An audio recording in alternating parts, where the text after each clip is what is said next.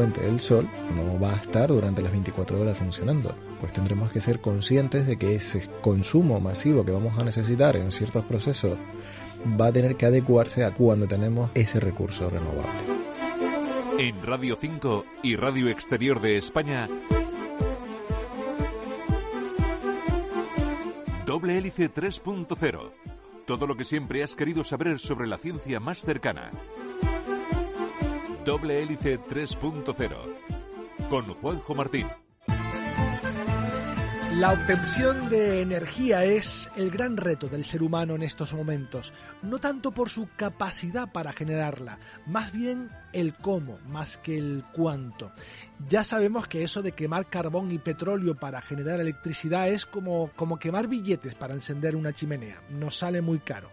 Las energías renovables y la nuclear se presentan como la alternativa, la tecnología está. Ahora solo hace falta la voluntad humana de hacerlo posible. Un cambio que debe pasar necesariamente por producir mejor y consumir menos. Solo así podremos salir de esta, eso dicen los expertos. La solución no es electrificar todo lo que antes funcionaba con un motor de gasoil y pasar de uno a otro sin pararnos a reflexionar.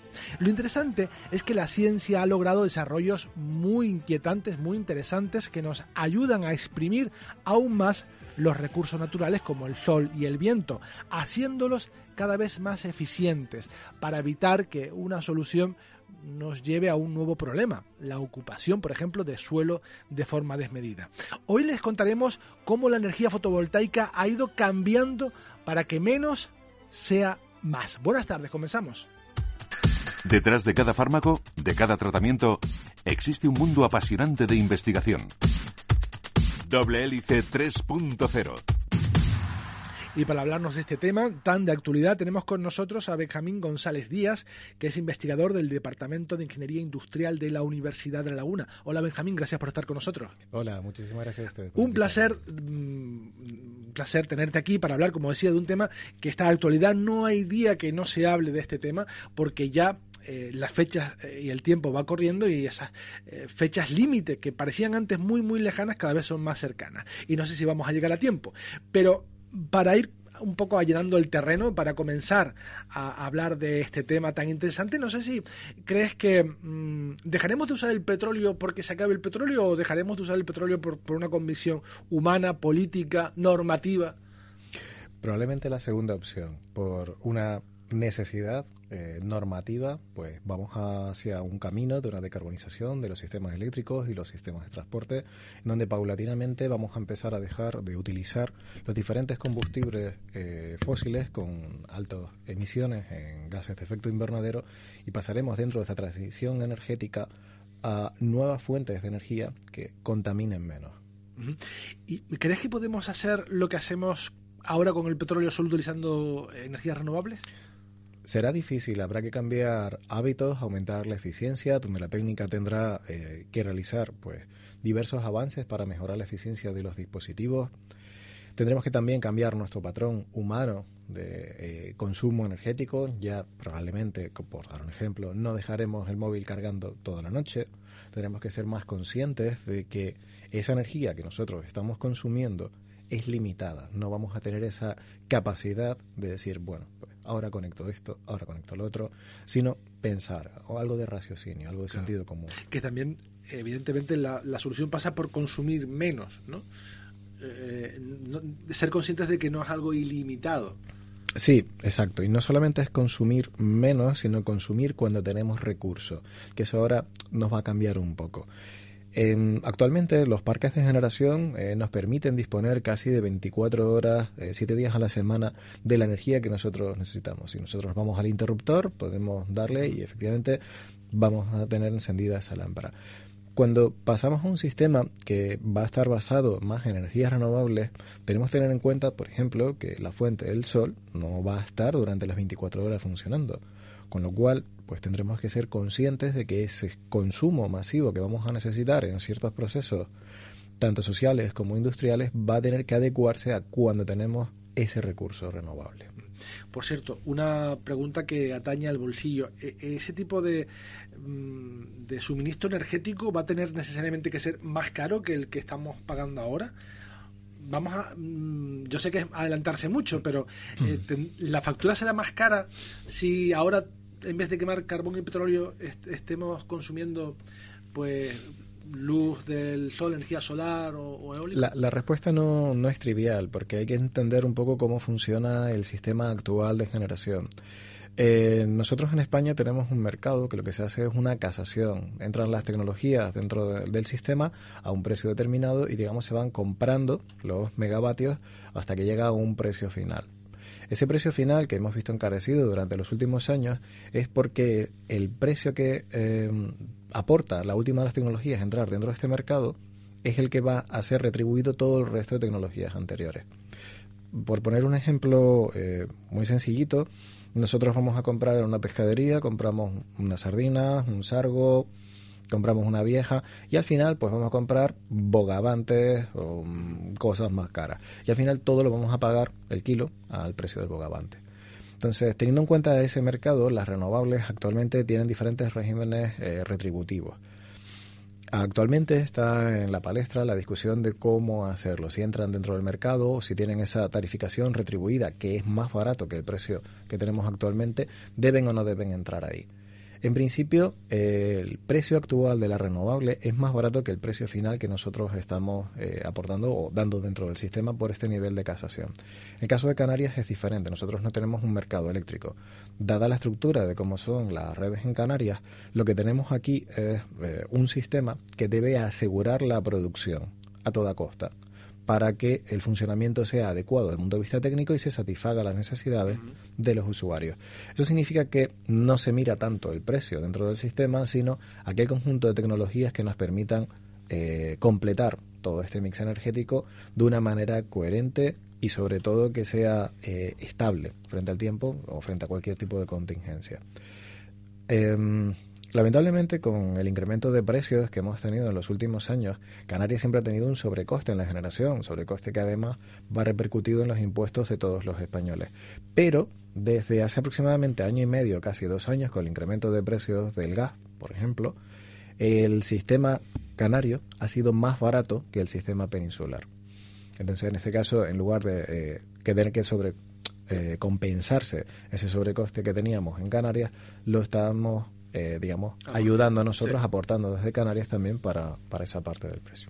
Vamos a hablar de eh, fotovoltaica, eh, generación de electricidad a través de la energía solar, porque está llamada a ser una de, los grandes actores de la solución del consumo energético en los próximos años.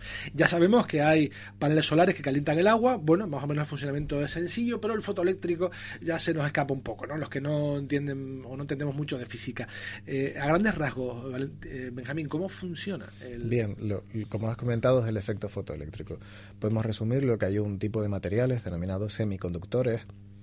Eh, bueno, los materiales desde el punto de vista eléctrico se, clasifican en tres: los que conducen, conductores, los que no conducen, aislantes, y los que conducen en ciertas condiciones.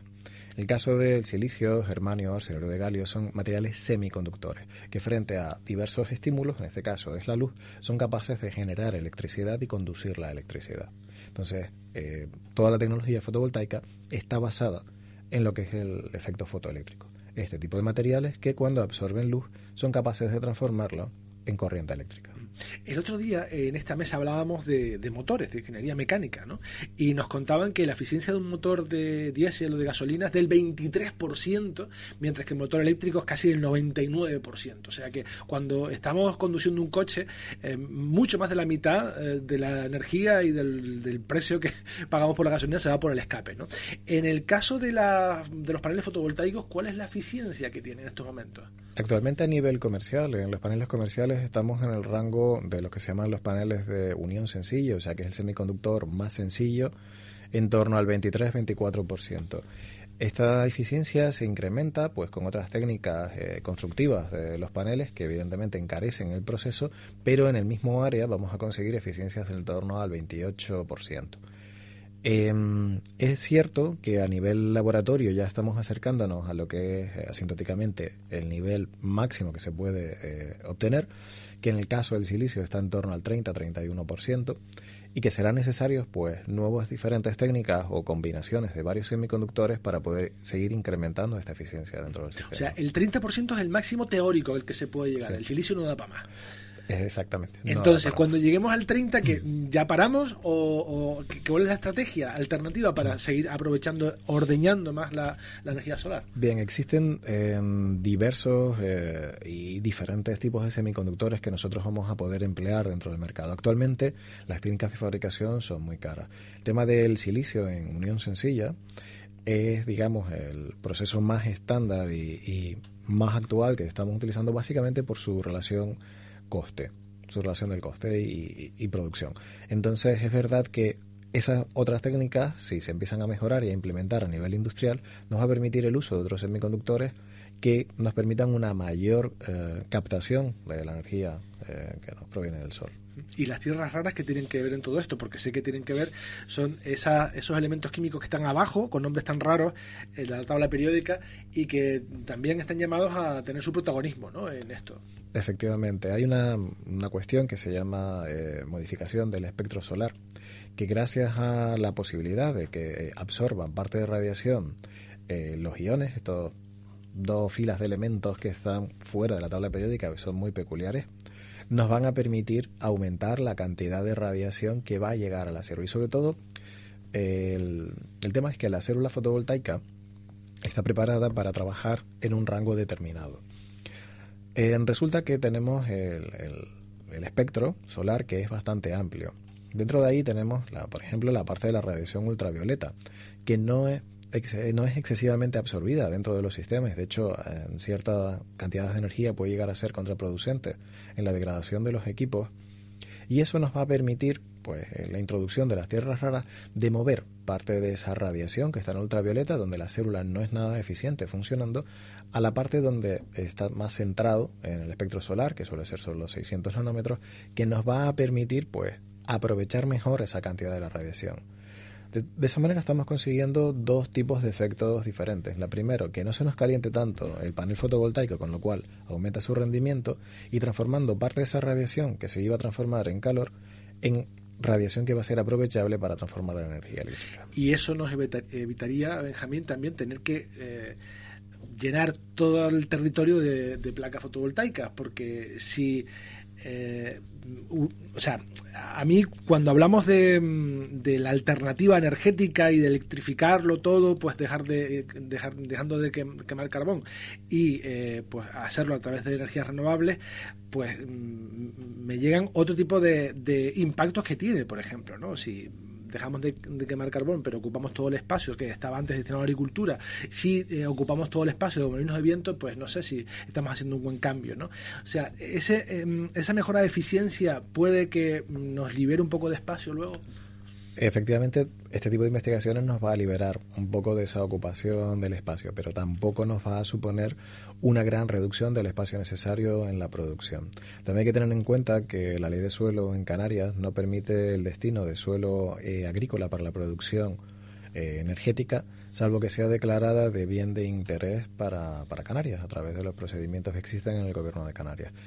Eso hace que las nuevas instalaciones pues van a tener eh, mayor dificultad para poder utilizar un terreno que no tenga un segundo uso, como el caso de la agricultura. Eso abre también la puerta a que se empiecen a evaluar, y sobre todo ha empezado en Alemania, que tampoco es un país que tenga un gran recurso solar, el tema de la agrivoltaica, una combinación de invernaderos en las que sin eh, estropear el cultivo ni las condiciones necesarias de crecimiento del cultivo, puedan eh, tener una producción fotovoltaica que puede ser utilizada a nivel interno, por ejemplo, para regadío o también para una inyección a la red y que podamos disponer nosotros en la red de toda esa energía. Y tendrán que convivir porque dentro de siete años, solo siete años, la ley dice que todas las instituciones públicas de Canarias tendrán que abastecerse al 100% mediante energías renovables. El 100%. Y el 37% del consumo general de las islas deberá basarse en esas fuentes sostenibles, hasta alcanzar el 92%, que me parece increíble, en el 2040. ¿En tu opinión conseguiremos esto? Bueno, como objetivo, como meta, creo que es a lo que deberíamos aspirar, pero la realidad es bastante complicada. Eh, poder llegar ahí requiere un nivel de inversión, tanto público como privado, y como medidas eh, de incentivos fiscales y que ahora mismo pues no se están dando pasos en ese sentido para poder acelerar esa instalación. Es verdad que los edificios públicos se están empezando a instalar y probablemente si no llegamos a esa cifra que se estima para el 2030, probablemente podamos quedarnos cerca. Sin embargo, se va a necesitar una gran eh, ayuda fiscal, incentivos fiscales, medidas, partidas presupuestarias, etcétera, para poder hacer esta transición. Aparte hay que añadir que en el caso de las dos islas capitalinas, los ciclos combinados, que son la base de estabilidad dentro de ambos sistemas, tienen su fin de vida útil justamente en el 2030, lo que va a suponer que vayamos a necesitar de la instalación de nuevos dispositivos más pronto que tarde. Luego vamos a hablar de, temas muy interesantes que tienen que ver con todo esto. Eh, y que nos llevan a, tratar el tema del almacenamiento de energía, de las baterías, de, bueno, ya somos capaces de generar energía de manera más o menos eficiente, pero ahora hay que guardarla y suministrarla y gestionarla. ¿Cómo, ¿Cómo lo hacemos? Bueno, luego vamos a discutir luego con nuestro invitado, pero antes vamos a tomarnos un, respiro, un respiro energético, para hablarles durante casi tres minutos de un, estudio muy interesante, una propuesta que han hecho investigadores norteamericanos para intentar paliar esto del paliar el calentamiento global. Y eh, han hecho una propuesta muy imaginativa, no sé si eh, se podrá llevar a cabo o no, pero bueno, ellos plantean inyectar polvo lunar alrededor de la Tierra.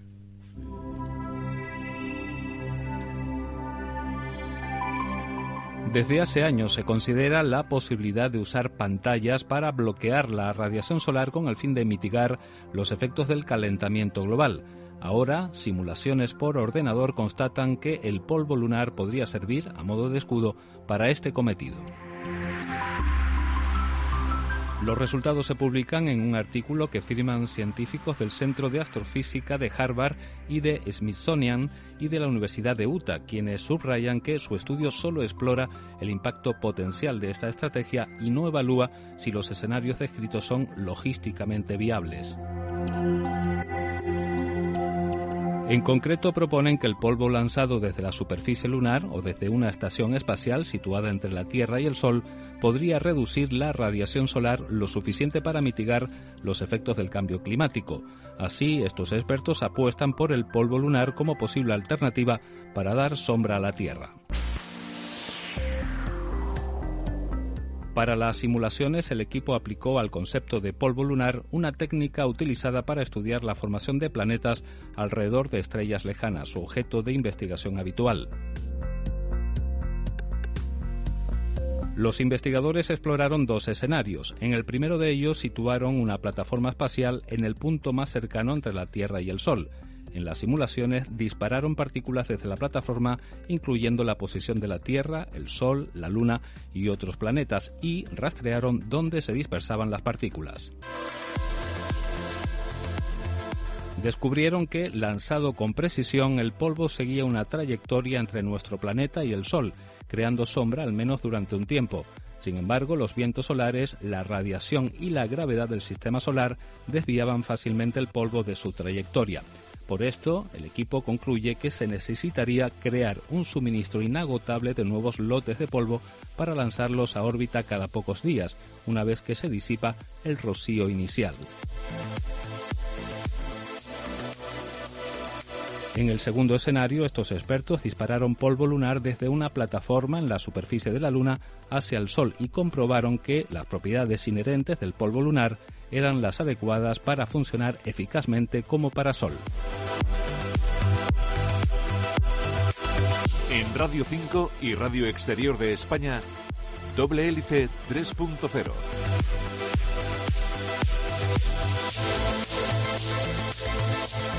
Continúas en doble hélice 3.0 Radio 5 y Radio Exterior de España. Luego al final del programa te recordaré las vías que tienes para escucharnos eh, una vez que este programa se emita en la antena de Radio Nacional de España, que son, como saben, los sábados a partir de las dos y media.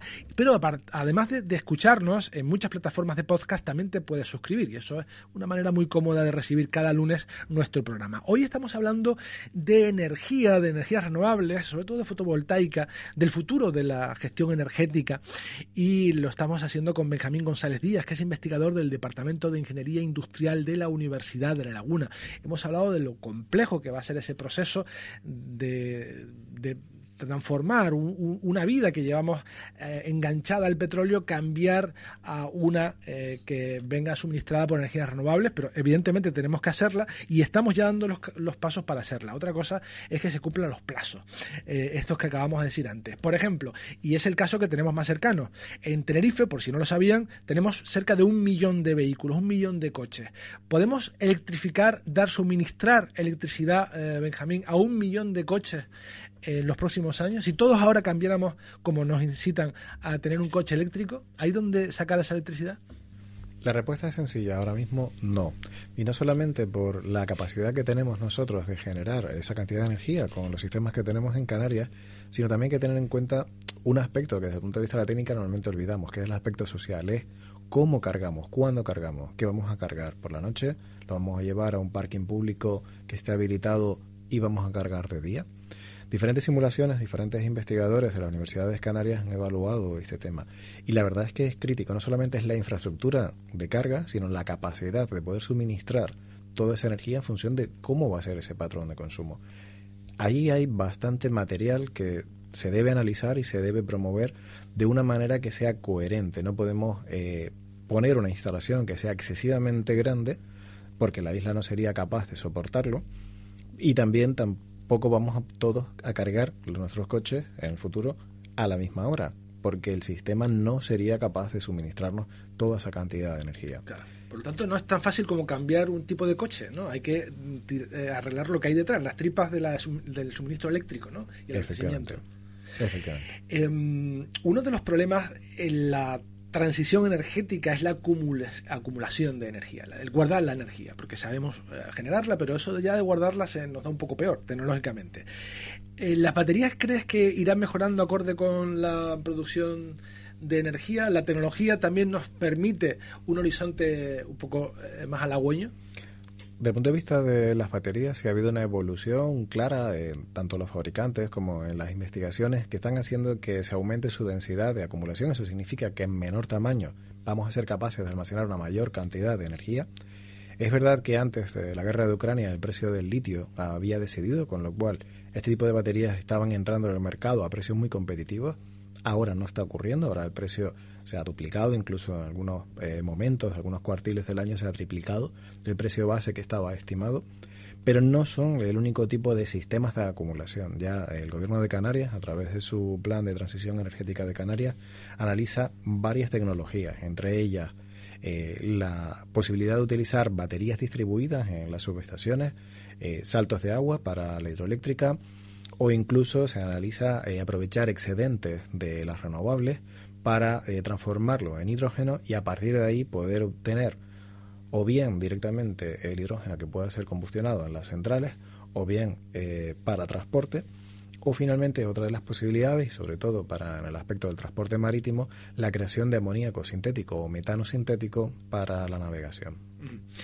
Evidentemente eh, la, solución no pasa por electrificar todo lo que tenemos ahora, eh, porque es insostenible. Es insostenible tener tres televisores en cada casa, eh, una nevera, otra nevera pequeñita para el vino, tener dos ordenadores, tener tres despertadores, en fin, todo enchufado. Es inviable. Y encima no le podemos pedir a las baterías que suministren energía para todo eso. Em, ¿Qué pasará con la gestión de las baterías? Porque, por ejemplo, los coches eléctricos tendrán que cambiar sus baterías pues cada tres o cinco años, ¿no? Más o menos. Y baterías que habrá que desechar, reciclar. ¿Qué va a pasar con todas esas baterías? Actualmente se están evaluando diversos eh, procesos de qué hacer con esas baterías. Uno de ellos es darle un segundo ciclo de vida con unas condiciones eh, que les vaya a permitir su reutilización para otro tipo de aplicaciones, de tal manera que no tengan esa exigencia energética que pueda tener como una vivienda. Pueden ser aplicaciones aisladas o, aplicaciones eh, pues para otros países. Otra de las posibilidades que hay es eh, utilizar eh, parte de esos elementos y rescatar esos elementos que sean mm, viables de ser rescatados dentro de las baterías para poder crear nuevas baterías en el futuro. Hay mucho campo ahí todavía que analizar. No es fácil la recuperación de los materiales, tanto el litio como tierras raras, como el cobre, etcétera, que son difíciles y son también procesos muy energéticos para poder volver a obtener esos materiales y poder fabricar una nueva batería basada en eso. Entonces, la opción de reutilizar esas baterías en otro tipo de aplicaciones a nivel eh, mundial está adquiriendo una mayor relevancia, como se indican diversos proyectos europeos que van en esta línea. Claro, es que mm, quizás estamos hablando, quizás no, eh, vamos a hablar dentro de unos años de la gestión de millones de baterías de, vehículos, millones, no miles, sino millones de vehículos solo en la isla de Tenerife, ¿no? Eh, y eso pues va a ser un problema que si no se prevé pues eh, será importante de, gestionar, muy complicado de gestionar. Eh, estaba comentando antes con Benjamín, mientras escuchamos el reportaje, que en la última cumbre mundial del clima que se celebró en, Madrid, la COP25, pues un, líder de, un pueblo de Bolivia, si no me equivoco, pues se quejaba amargamente del impacto que tenían las minas de extracción de litio, ¿no? Como eh, nuestros deseos ambientalistas o, nuestros deseos de contaminar poco en Europa estaban dañando eh, una región al otro lado del mundo, ¿no? Como para cuidar el medio ambiente en Europa dañamos eh, un, territorio en América, ¿no? Siempre son los pueblos pobres los que pagan el pato de, nuestra manera de sentirnos un poco mejor, ¿no? Y eh, bueno, de tenernos esa pegatina verde en el coche que nos haga ser un poco más felices. Pero bueno, todo pasará eh, por unos años convulsos. Cuando se tiene que cambiar un modelo, pues mm, se pasa mal, pero no sé, eh, el consumir menos tendrá que ir implantándose poco a poco. Nos tienen que ir convenciendo cada vez menos de que no podemos tener dos coches, dos bicicletas, una patineta, todo, todo el porque no, no va a ser posible. No, y uno de los aspectos que también tuvimos la oportunidad de comentar es la movilidad. O sea, estamos descartando eh, la movilidad que digamos es más sostenible que tenemos nosotros, que es ir andando a los sitios. No es usar el transporte público que sea eléctrico, no es me compro un patinete eléctrico, no, es ir andando. Recuperar eso bicicletas que no estén electrificadas. Claro, y transformar las ciudades para que también eso sea posible, ¿no? Porque eh, todos los expertos de movilidad que he consultado nos recomiendan que compremos algo, que compremos una patineta, que compremos una bicicleta eléctrica, que compremos un coche eléctrico, que usemos el tranvía, pero nadie me ha dicho, pues hay que ir andando, cómprate unos tenis y vete andando a los sitios que además es cardio saludable. Bueno, hemos agotado nuestro tiempo, que no nuestra energía. Benjamín González Díaz, investigador del Departamento de Ingeniería Industrial de la Universidad de La Laguna, muchísimas gracias por haber estado con nosotros. Ha sido un placer. Muchísimas gracias a ustedes. Gracias, hasta luego.